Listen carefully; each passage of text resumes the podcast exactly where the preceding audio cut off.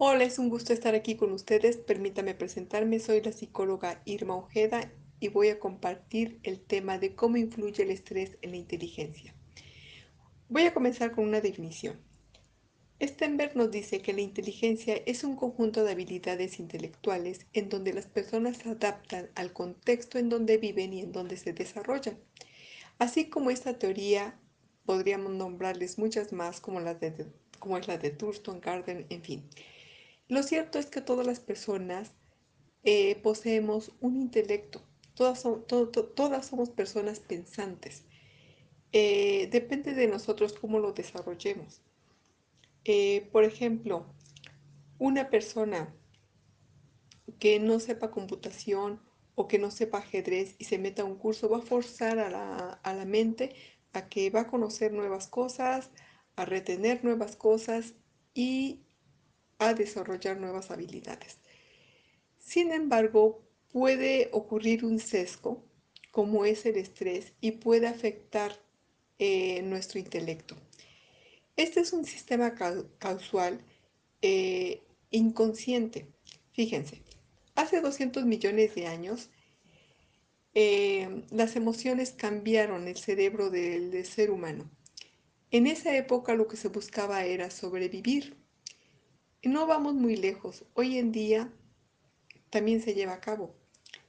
Eh, por ejemplo, eh, si una persona tiene una entrevista de trabajo y pues ya va rumbo a su trabajo, ¿no? Esa entrevista se preparó muy bien, sabe, él está seguro que le va a ir súper bien, pero pues en el camino lo atracan, lo asaltan y pues pueden pasar dos cosas. La persona se defiende o simplemente se paraliza, se queda, le quitan todo, pero ella tiene presente que tiene que ir a, esa entrevista de trabajo.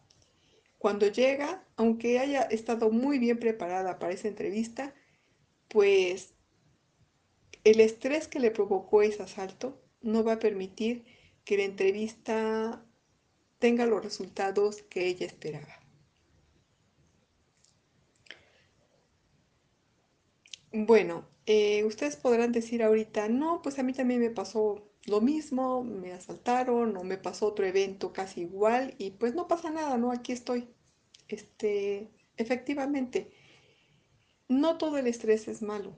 O sea, tener estrés eh, en una forma este, regular es bueno, porque el estrés va a hacer que yo esté alerta que busque mi seguridad, que busque esa supervivencia como hace rato les comentaba. Es malo cuando este estrés se vuelve crónico, cuando, cuando una persona, por ejemplo, está en su trabajo, ya tiene una semana, 15 días o hasta un mes teniendo dificultades para solucionar un problema en su trabajo y no lo puede resolver y está pensando y pensando y no puede resolverlo. Eh, llega el momento en que esta persona se le puede presentar insomnio y al presentarse el insomnio, el cerebro no va a tener un buen descanso. El cerebro debe descansar de 7 a 8 horas para poder eh, estar en óptimas condiciones al otro día y poder dar el rendimiento que debe de dar para ejecutar cualquier tarea si no lo hay, eh, no va a poder, no va a poder este, funcionar de una manera adecuada ante la vida.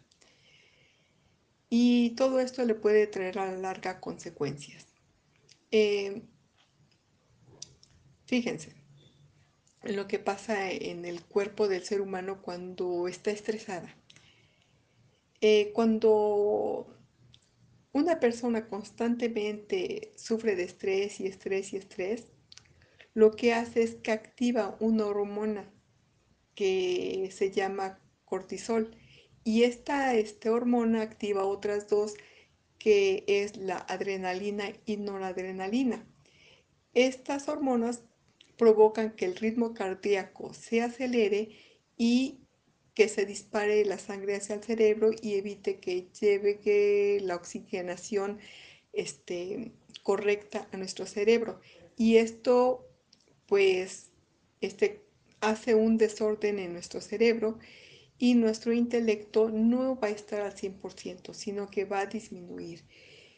Y esto va a afectar en la toma de decisiones, en la resolución de problemas, y esto va a afectar por ende en nuestro trabajo, en nuestra familia, en la escuela, etc. En todos los aspectos de nuestras vidas cotidianas va a afectar esto.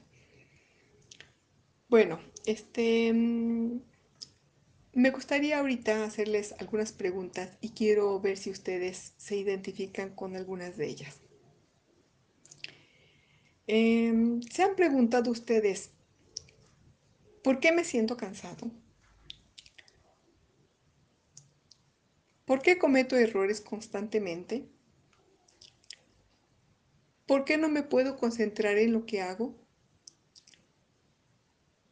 Si tú te has eh, conectado con alguna de estas preguntas, sí me gustaría que lo reflexiones porque entonces pueden ser los principales indicios de un estrés. Y los principales síntomas que puede, este, que se, los primeros síntomas que se presentan en un estrés es el insomnio, el dolor de cabeza, la falta de energía, eh, obvio en la memoria y todo esto es provocado por el estrés que nosotros permitimos que esté pasando en nuestras vidas.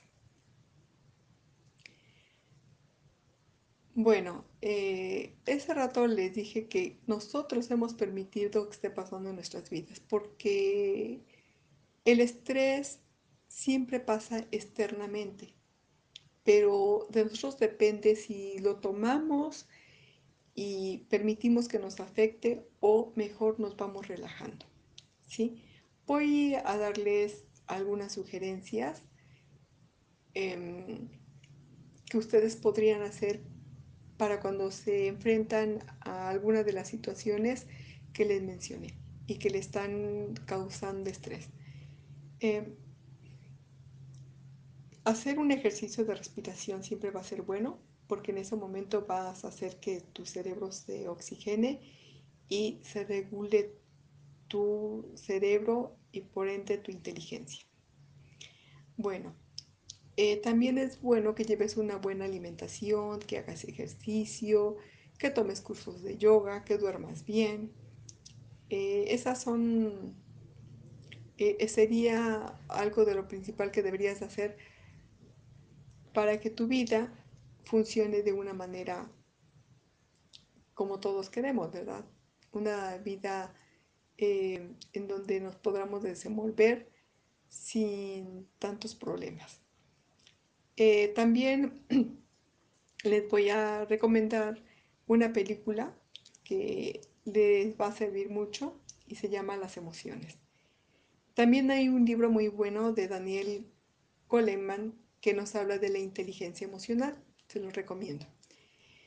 Bueno, pues creo que es todo. Espero que les sea útil para su vida diaria y que pues sea beneficio, que les beneficie en su vida y en su vida diaria. Muchas gracias por haberme escuchado. Que tengan un excelente día.